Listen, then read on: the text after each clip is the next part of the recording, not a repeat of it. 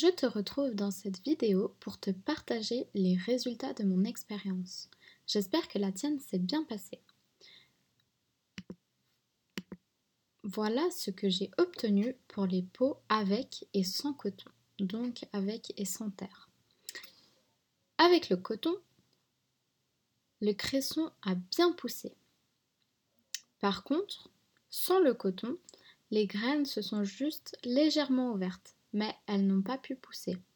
Cela te montre que sans terre, une graine ne peut pas pousser. Sur cette image, j'ai arrosé mes graines et sur celle-ci, non.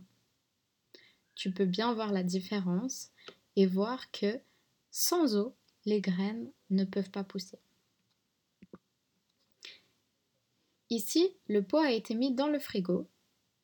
Tu peux voir que les graines se sont un petit peu ouvertes, mais n'ont pas poussé comme les graines de ce pot-là qui sont restées dans une pièce à température euh, normale.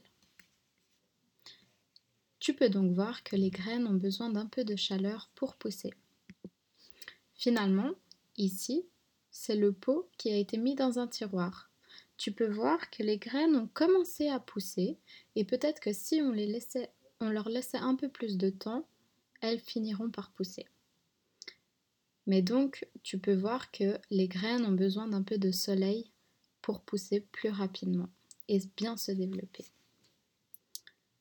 Pour résumer, la graine a besoin de terre, d'eau, de chaleur et de soleil pour pousser.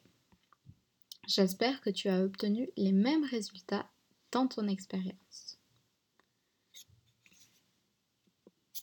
Tu as aussi pu voir les différents développements de la graine.